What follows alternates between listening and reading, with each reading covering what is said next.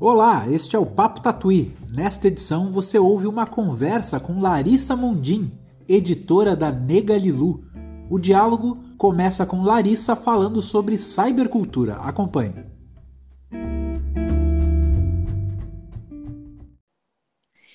Esse é um assunto muito importante porque a gente está vivendo esse tempo de fortalecimento da cibercultura, a cultura cibernética, né? o fortalecimento de hábitos, de modos de existir remotos. Veja bem, eu mencionava que um dos marcos teóricos sobre a cibercultura é o Marshall McLuhan, um canadense que previa de maneira fantástica nos anos 70 ainda a utilização de mecanismos que pudessem ser extensores dos nossos membros. E ele falava do aparelho telefônico celular naquela ocasião. E ele mencionava também a possibilidade de cada um de nós ter nosso próprio canal de comunicação. Isso parecia fantástico nos anos 70. No final dos anos 90, um outro teórico, o francês Pierre Lévy, mencionava a cibercultura como um episódio, né, um fenômeno técnico, na verdade ainda subdimensionando a importância desse, dessa cultura, desses hábitos que hoje estariam orientando o nosso modo de viver, de ser, de pensar. E importante a gente pensar que o Pierre Levy no Brasil foi o primeiro teórico que discutiu virtualidade, cibercultura, ciberespaço e que nesse primeiro momento, que foi em 1995, 96, quando a internet tornou-se um serviço que poderia ser contratado por nós por meio de telefonia, houve primeiro uma ocupação desse espaço com as relações, a partir dos chats, que todos nós, é, ou não, né, porque isso é uma coisa bem antiga, é, frequentamos por pura diversão. Em seguida veio o comércio, a publicidade trouxe então a, a, os serviços de maneira bastante agressiva para o ambiente virtual. Novos serviços foram criados para poder ocupar aquele espaço, né? Os serviços de delivery, por exemplo, que já existiam, é um exemplo clássico de presença né, da cibercultura e de afirmação dela. Então, em 2003, é, eu fundei aqui em Goiás a Casa da Cultura Digital, que é a primeira casa da cultura digital do Brasil. Já existiam outras iniciativas bastante consolidadas, como a CDI, que é o Comitê para a Democratização da Informática, que promovia inclusão digital no Brasil todo, presídios, casas de saúde mental, feiras, aldeias indígenas. Então, como o processo de inclusão digital já estava avançado, a Casa da Cultura Digital, João, trabalhava gestão de informação, ouvindo uma outra previsão de um teórico fantástico, que esse é norte-americano, é Roy Ascott, que dizia que nós viveríamos um segundo dilúvio. E esse segundo dilúvio seria, então, o da informação. Então, para a gente poder sobreviver a esse dilúvio, seria, então, o caso da gente saber fazer a gestão dessa informação, tirar proveito dela, porque naquele momento é, em que cada um começou a se apropriar do seu pequeno território no ciberespaço, criamos nossos próprios canais, nos encantamos pela possibilidade de transmissão transmissão como essa que a gente está fazendo agora, mas logo em seguida uhum. foi bastante importante cuidarmos do conteúdo. Afinal de contas, estava de repente todo mundo ali transmitindo sem ter o que dizer, levava vantagem e fazia história quem tivesse, na verdade, algo a dizer. Então chegou esse momento de produção é, de conteúdo, mandar no que a gente estava fazendo essas ofertas que foram surgindo, tanto do ponto de vista relacional quanto do ponto de vista de comércio e de troca, começou então um processo de mudança de hábito, de alteração da maneira como a gente agia, da maneira como a gente fazia. Ou seja, a mudança de hábito, a mudança de modos de operar, isso significa a construção da cibercultura propriamente dita, né? Porque a cultura é isso, de forma simplificada, é um conjunto de hábitos, de modos, de saberes. A cibercultura é um conjunto de hábitos cibernéticos ou que são desenvolvidos nesse espaço cibernético, o ciberespaço. Então, a construção da cibercultura ela vem se dando é, de maneira mais fortalecida, mas nunca como a gente viu em 2020. E aí é interessante observar que os instrumentos e os, as ferramentas já estavam todas postas, os aparelhos celulares cada vez mais sofisticados, nos trazendo possibilidades na palma da mão. E à medida que a gente vem vivendo esse novo momento, é o que eu chamo de afirmação da cibercultura, porque se até esse determinado momento que eu descrevi, o acesso à cibercultura, a ocupação do ciberespaço tinha relação com diversão, acesso, opção profissional, agora é necessidade.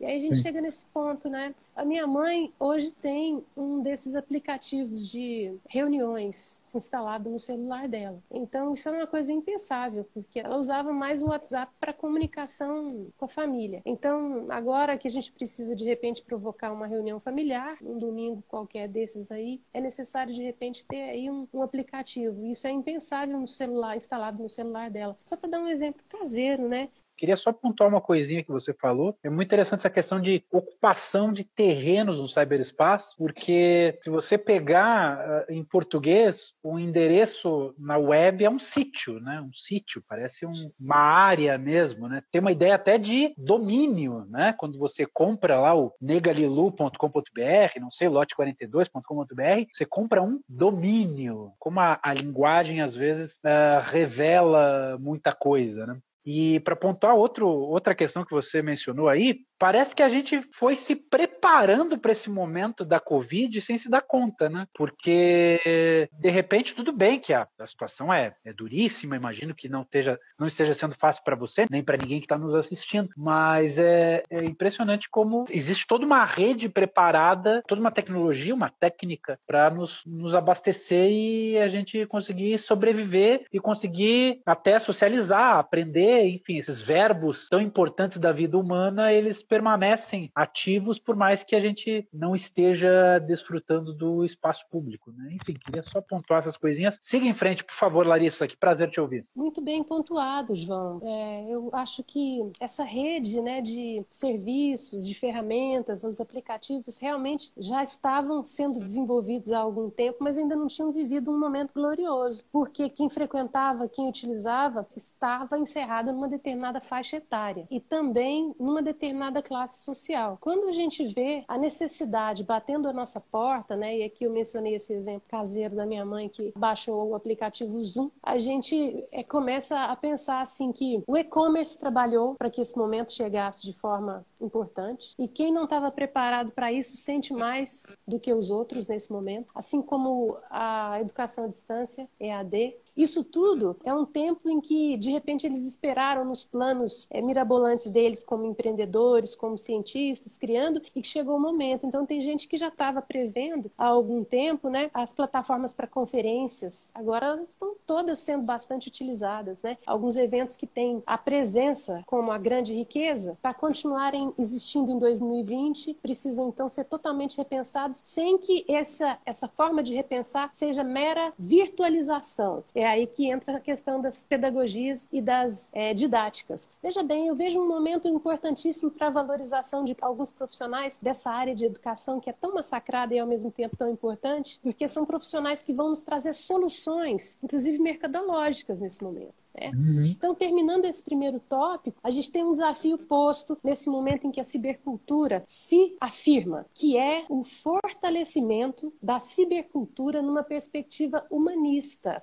Né? Então, um aspecto que grita fortemente nesse momento em que é necessário reconstruir as nossas relações sociais de maneira mais humanista é justamente perceber, pessoal, que se a internet hoje está sendo super demandada, então tem muita gente no mundo todo que não tem essa oportunidade, que é quando a gente olha, por exemplo, os números da exclusão digital. Então, de acordo com uma pesquisa que eu encontrei, que é Global Digital Report de 2000, final de 2018, a exclusão digital no Brasil hoje atinge ainda 34% da população. São, por exemplo, um terço. um terço. São especialmente crianças que estão sem aula, por exemplo, porque não tem computador em casa ou não tem internet no processo de isolamento social. Então fica aqui a minha reflexão sobre esse momento de afirmação, a importância dele, seus aspectos positivos e eu encerro com esse aspecto que é o que não é tão positivo, afinal de contas nós precisamos agir.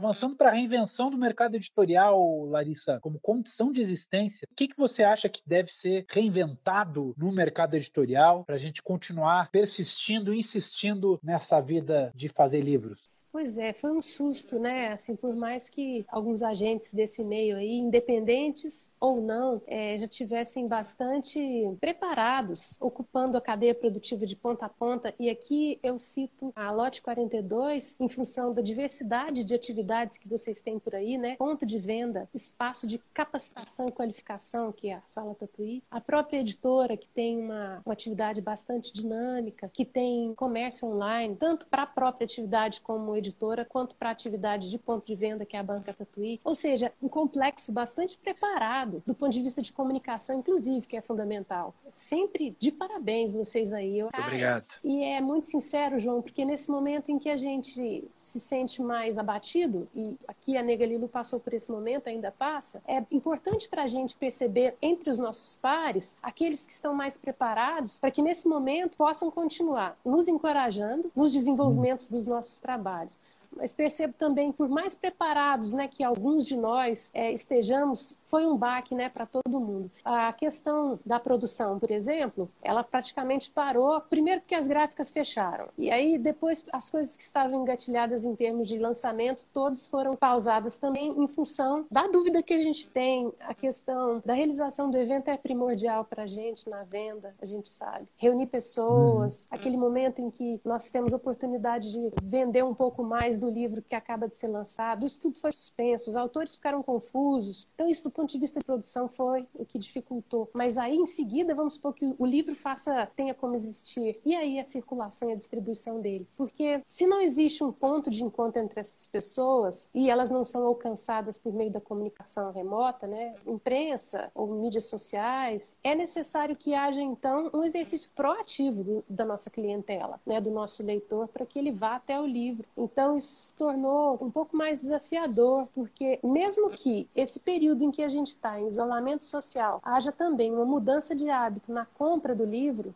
e aqui eu falo por mim, João. Nesse período de 40 e poucos dias, eu adquiri três livros. Dois deles foram e-books. E adquiri um livro de um companheiro nosso, de uma autora maravilhosa, Maria José Silveira, de um livro incrível que eu queria ler. Então você está vendo os adjetivos diversos que eu coloquei. É porque eu queria uhum. muito, eu desejava demais. Então o acaso deixou de me pegar enquanto consumidora. Eu precisei de ser bastante proativa e fui atrás. Agora, a construção desse perfil de proatividade e de desejo e compra do livro, ele não é anterior ao desejo de leitura do livro. Então, por que, que eu estou falando isso? É porque se a gente não instala de forma firme, permanente, um contato com o livro, a leitura e a escrita como hábito, como cultura nossa, é muito fácil que a quebradeira anunciada do mercado editorial se consolide esse ano, ano que vem, como está acontecendo.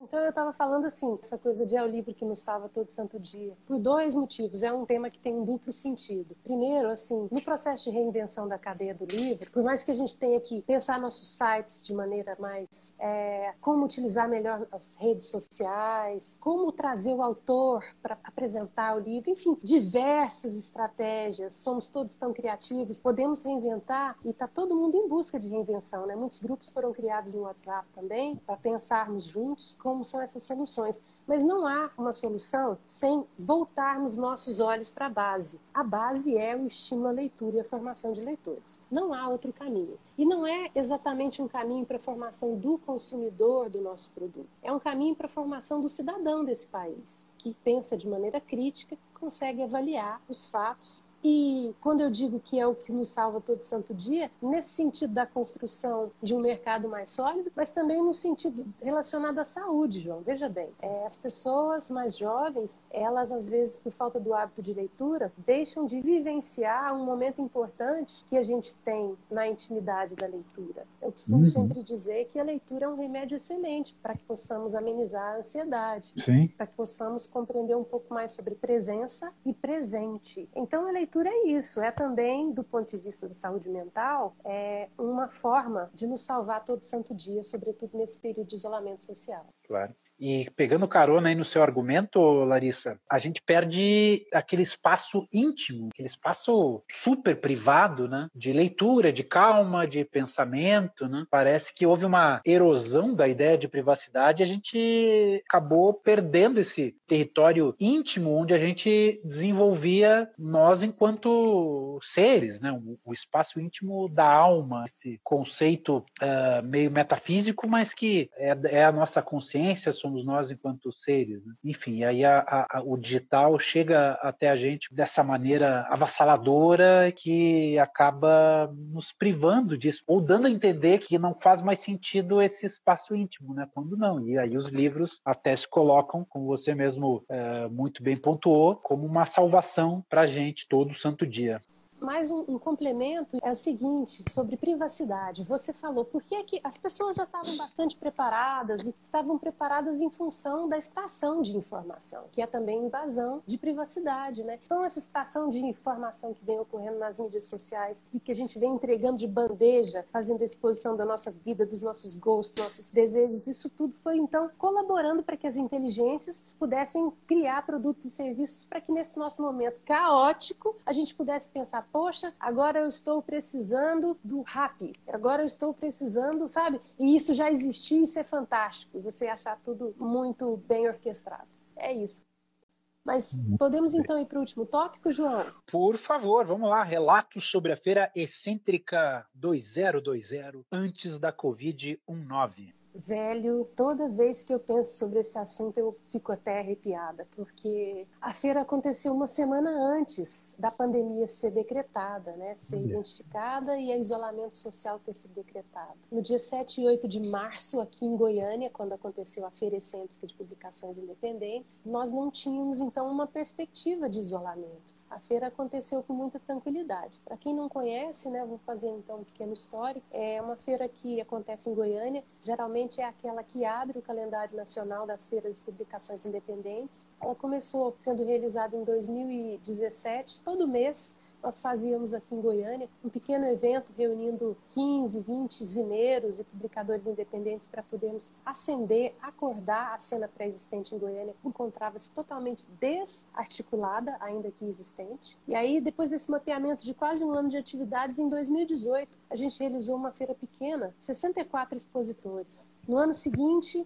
80. E em 7 e 8 de março desse ano, 100 expositores de seis ou sete estados, com bastante representatividade em Goiás e no DF também. A Feira Excêntrica tem também edições é, itinerantes para difundir a cultura gráfica e das publicações independentes e a força da autopublicação no Brasil Central. Temos uma parceria forte com Brasília e queremos conhecer quem está trabalhando no Mato Grosso, no Mato Grosso do Sul, sem deixar de viajar para o Sul, o Sudeste, tentar também, de alguma maneira, causar interesse no pessoal do Norte e do Nordeste para vir para Goiás. E a feira excêntrica desse ano eu chamo Feira Excêntrica Cabeção de Publicações Independentes.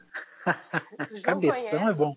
E a feira foi muito boa, João. Não teve impacto, felizmente, da pandemia, foi muito importante. Essa feira, ela aconteceu nos deixando um pouco de saudade, né? Porque algumas outras já deveriam estar acontecendo no país nesse momento. E estamos aí pensando de que maneira elas se reinventarão, Quer dizer, vocês fecharam talvez um ciclo né, de feiras de publicação independente é, naquele formato que a gente conhecia. Talvez seja necessário se reinventar a feira. E aí a excêntrica teve esse caráter de epílogo né, desse formato e tudo mais. Né? Coisa. Eu falo isso com um pouco de nostalgia, porque né, gostava muito, e falo já no passado, né, já tentando superar o luto aí, é, gostava muito, tanto na condição de público, na condição de de na condição de editor, na condição de autor, também vendi os, os livros que escrevi lá. Então, vamos ver o que, que a gente vai fazer, né, dona Larissa, para esse novo normal que vem por aí.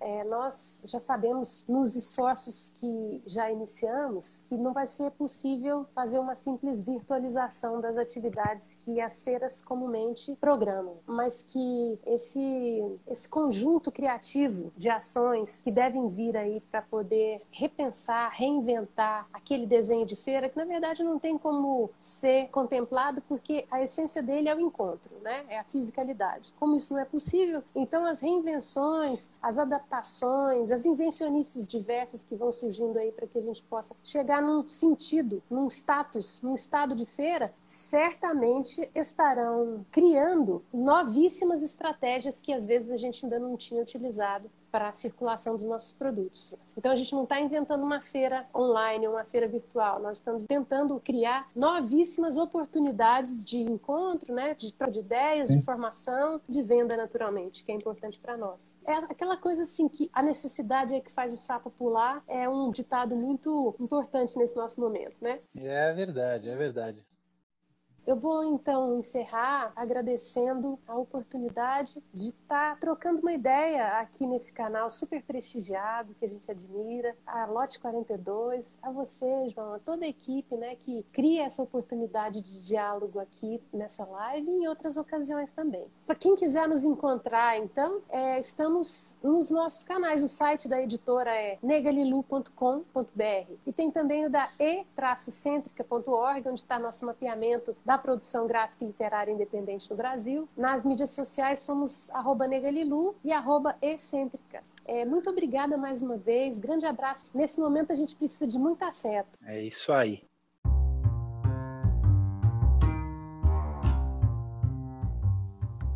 Este foi o Papo Tatuí. O material original foi uma transmissão ao vivo no Instagram realizada em maio de 2020. Fortaleça o trabalho dos artistas independentes conheça e apoie as publicações na Banca Tatuí. Também não deixe de assinar a nossa newsletter, o Boletim Tatuí. Eu sou João Varela, a edição é de Natália Esquiavon. Tchau, até a próxima!